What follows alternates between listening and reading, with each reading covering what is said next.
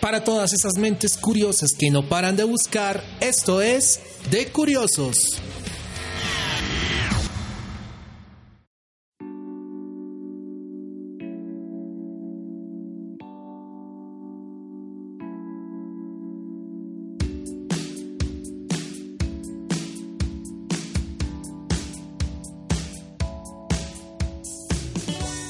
Estamos en De Curiosos. Sean todos bienvenidos a esta segunda parte del especial que empezó el episodio anterior con la sorprendente historia de Mauro Prosperi y su aventura por sobrevivir en el desierto. Antes de empezar, quisiera saludar a todas aquellas personas que se han interesado en los contenidos que hemos venido subiendo los invito a que compartan los episodios con sus amigos, con sus contactos en las redes sociales. Recuerden que pueden encontrarnos en Spotify, en Evox, en Spreaker, en SoundCloud y en YouTube. Además pueden dejar sus opiniones o comentarios en Facebook, en Twitter, en Instagram o tenemos un correo electrónico que es de curiosos327 gmail.com. Ahora sí, en esta segunda parte estaremos dándole un vistazo a esos límites que el cuerpo humano ha podido soportar y que han sido documentados a lo largo del tiempo.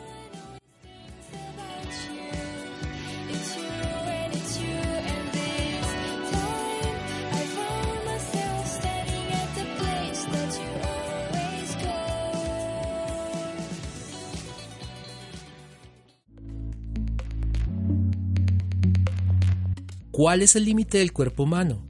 ¿Hasta dónde podemos llevar el organismo antes de fallecer? La historia está llena de ejemplos reales que nos ha permitido marcar límites o fronteras entre la vida y la muerte. Para hablar de los límites del ser humano, vamos a cortar el espacio. Partamos de la base que nuestro cuerpo, sin ayuda de ningún tipo, en cualquier lugar del universo conocido, excepto la delgada línea de espacio que se extiende un par de kilómetros por encima o por debajo del nivel del mar en la Tierra, perecería en cuestión de minutos. La fisiología del organismo le permite adaptarse y tolerar un amplio rango de circunstancias. El cuerpo cuenta con mecanismos de defensa frente al calor, como la sudoración, al frío, como la vasoconstricción de la periferia, o la elevada altitud, pero aún así es evidente que el cuerpo humano tiene unos límites muy claros. Para revisar estos límites, haremos una clasificación de cierto tipo de circunstancias que pueden afectar el cuerpo humano. Empecemos con esta.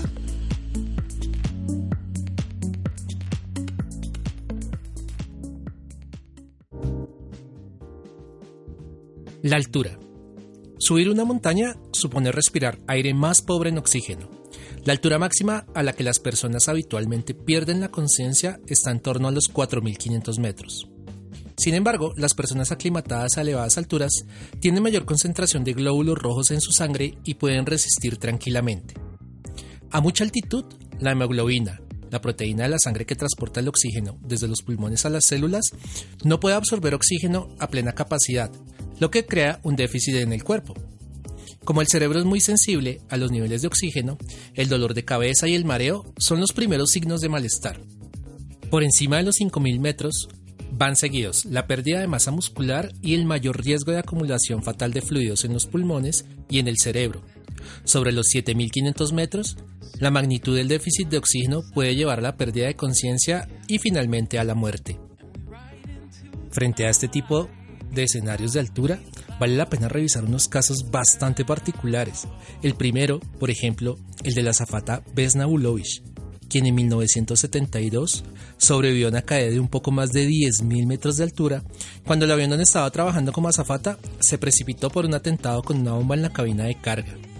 Ese brutal accidente le dejó a la azafata una fractura de cráneo, tres vértebras rotas, una aplastada por completo, que le dejaron paralizada temporalmente de la cintura para abajo y las dos piernas rotas.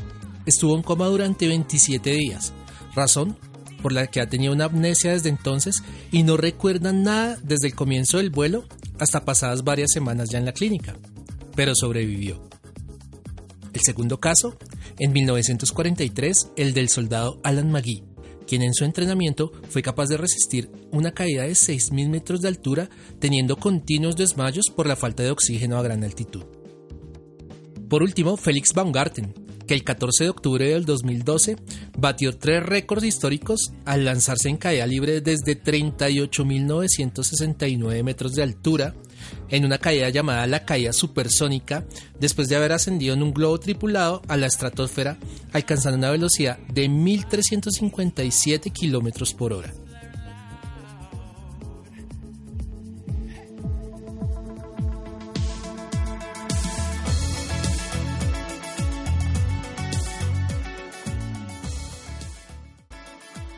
¿Cuáles son esas máximas y mínimas temperaturas que podemos soportar antes de morir? Primero hablemos del calor. Teniendo en cuenta que la temperatura corporal considerada como normal en un ser humano es de 37 grados, debemos acudir a la hipertermia o golpe de calor, que se define médicamente como una temperatura corporal que está entre los 37.5 y 38.5 grados. Siendo así, por encima de los 40 grados es muy probable que sea fatal debido al daño causado en las enzimas respiratorias. Sin embargo, nosotros podemos sobrevivir a temperaturas ambientales mucho más altas. Los estudios dicen que la mayoría de los seres humanos tenemos una temperatura límite de 55 grados centígrados, con humedad normal, no más del 50%. A partir de entonces, moriríamos muy rápido. Pero, ¿qué pasa si hay un incendio o estamos en una mina y respiramos aire caliente? Los adultos pueden soportar temperaturas de 150 grados durante 10 minutos, pero los niños pueden morir en pocos minutos en un automóvil con aire a 49 grados centígrados. Vámonos al otro extremo, el del frío. ¿Hasta qué punto se puede sobrevivir si nuestro barco naufraga en medio del Ártico? El agua fría tiene una gran capacidad de absorber el calor del cuerpo, de ahí que la utilicemos para refrescarnos cuando estamos acalorados. De hecho, es capaz de robarnos energía 32 veces más rápido que el aire. Por eso, una persona puede sobrevivir apenas 30 minutos en el agua que esté a 4.4 grados centígrados. No se recomienda nadar porque esto aumentaría la pérdida de calor.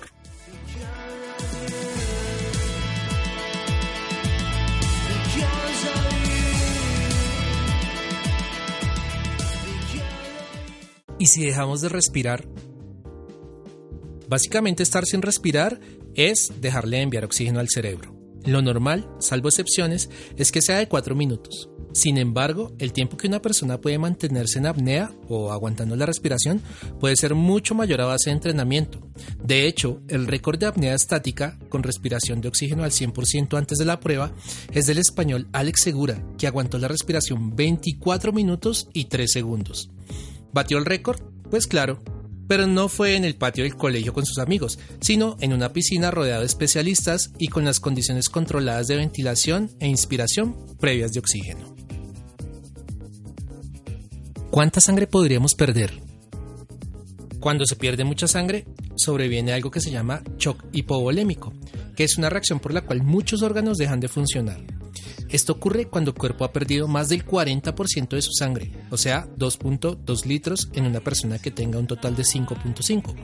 Una persona puede sobrevivir después de perder el 30%, pero a partir del 40% requeriría una transfusión inmediata.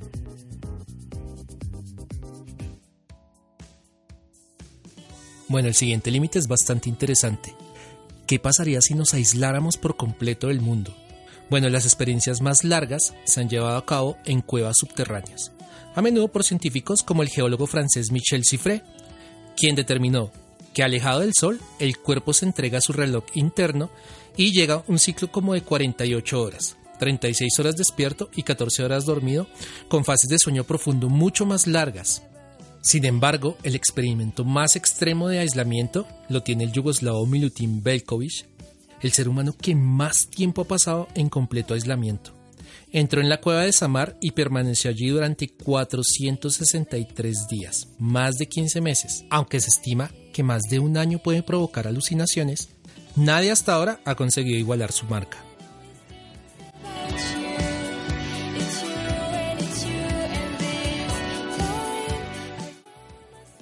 ¿Hasta dónde puede aguantar el cuerpo humano la radiación? Para ilustrarlo veremos un ejemplo. En 1987, un recolector de chatarra llamado Debair Ferreira consiguió una pieza que emitía un brillo azul en la oscuridad. La dejó en el comedor de su casa e invitó a sus amigos y parientes. Todos tocaron el polvo que contenía, pues resultó ser un aparato de alta radioactividad para tratar a pacientes con cáncer lleno de sal de cloruro de cesio. En un mes, la mujer de Ferreira, su sobrina de 6 años, y dos de sus empleados habían muerto. En total se contaminaron 249 personas. Y es que la radiación plantea un peligro a largo plazo porque muta el ADN, reescribiendo el código genético de manera que pueda conducir al crecimiento de células cancerígenas. Para los ingenieros nucleares, los límites están entre 5 y 6 sieverts. El sievert es la unidad con la que se mide la dosis de radiación absorbida. En estos casos, y según los expertos, en pocos minutos se desmenuzaría demasiado las células como para que nuestro cuerpo pueda arreglarlas de inmediato. Podemos comparar con lo ocurrido en el desastre de Fukushima. Algunos trabajadores de la central nuclear japonesa absorbieron entre 0.4 y un ciber de radiación por hora mientras se enfrentaban al desastre nuclear. Aunque sobrevivieron en el corto plazo, el riesgo de cáncer de por vida aumentó exponencialmente. Dicen también los expertos que incluso si nos mantuviéramos lejos de los desastres nucleares, la propia radiación natural que experimenta la Tierra, del uranio en el subsuelo, o de los dispositivos médicos aumenta nuestras posibilidades de desarrollar cáncer en un año en 0,025%.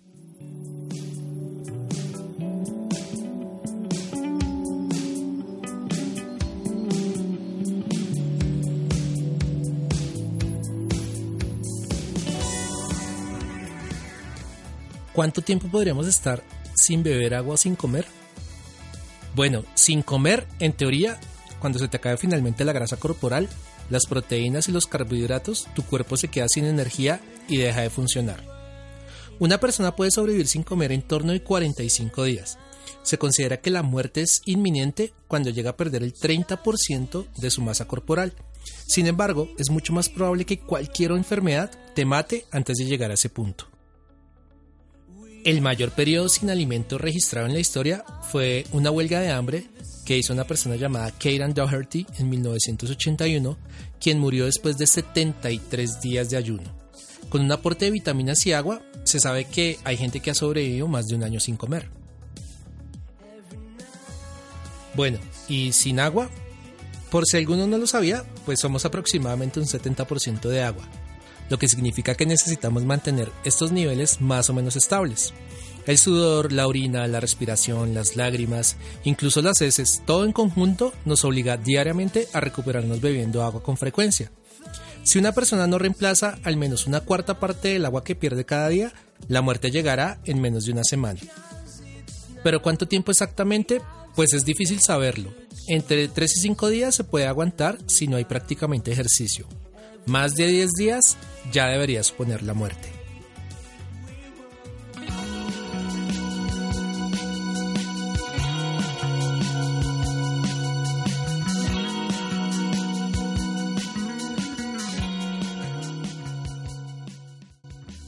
Muy bien, ya para terminar, vamos a hablar del límite que más me parece a mí curioso y que de hecho fue el que me llevó a investigar respecto a este tema.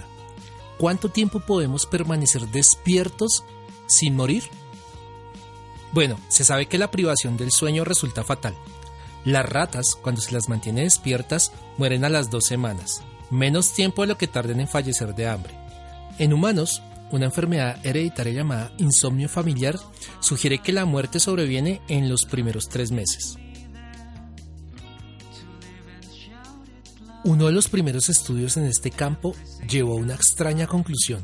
Ocurrió en 1894 cuando la médica rusa Mary Emanesian mantuvo a cuatro perritos despiertos durante casi cinco días, momento en el cual los cachorros murieron.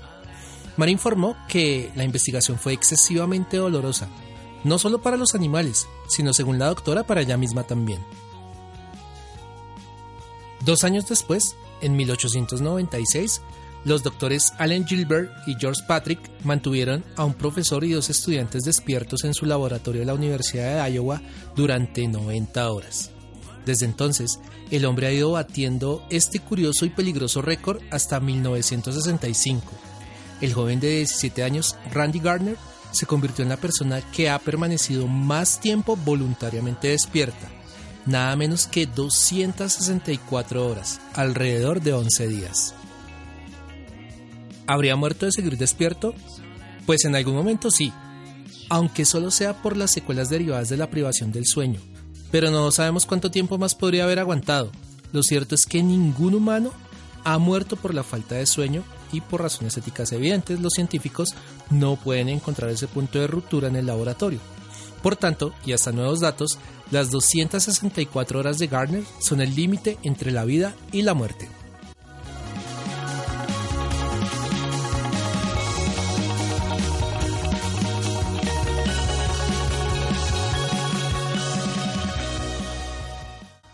Bueno, aunque existen muchas otras circunstancias bajo las cuales se pueden medir los límites del cuerpo humano, hasta aquí vamos a llegar con el capítulo de hoy. Les agradezco a todos la atención y nos veremos en un nuevo episodio de De Curiosos.